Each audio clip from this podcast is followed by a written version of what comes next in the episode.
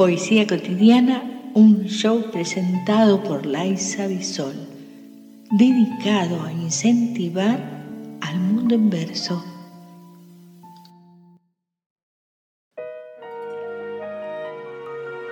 La historia del lápiz de Paulo Coelho. El niño miraba al abuelo escribir una carta. En un momento dado le preguntó, ¿Estás escribiendo una historia que nos pasó a los dos?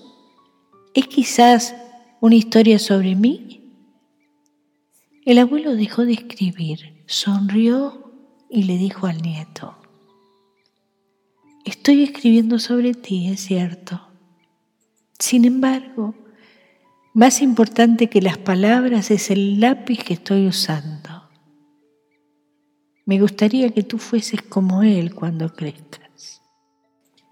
El niño miró el lápiz, intrigado, y no vio nada de especial. Pero sí es igual a todos los lápices que he visto en mi vida.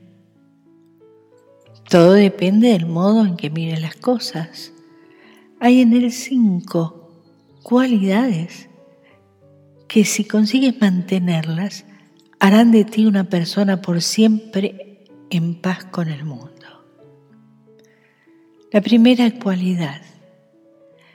Puedes hacer grandes cosas, pero no olvides nunca que existe una mano que guía tus pasos.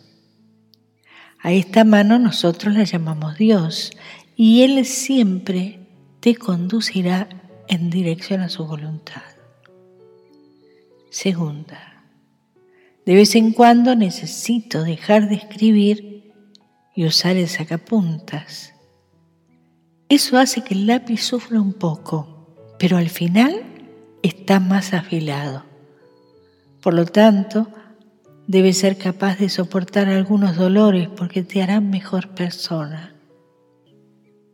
Tercera, el lápiz siempre permite que usemos una goma para borrar aquello que está mal. Entiende que corregir algo que hemos hecho no es necesariamente algo malo, sino algo importante para mantenernos en el camino de la justicia.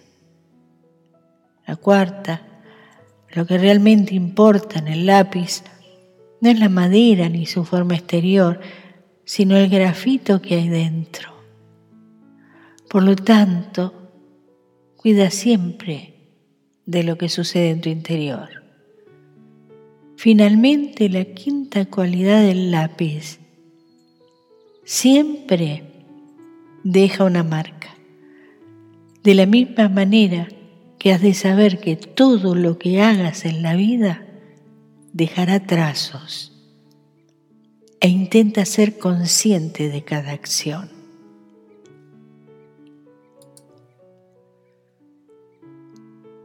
Apreciamos sentir tu presencia comunícate con nosotros.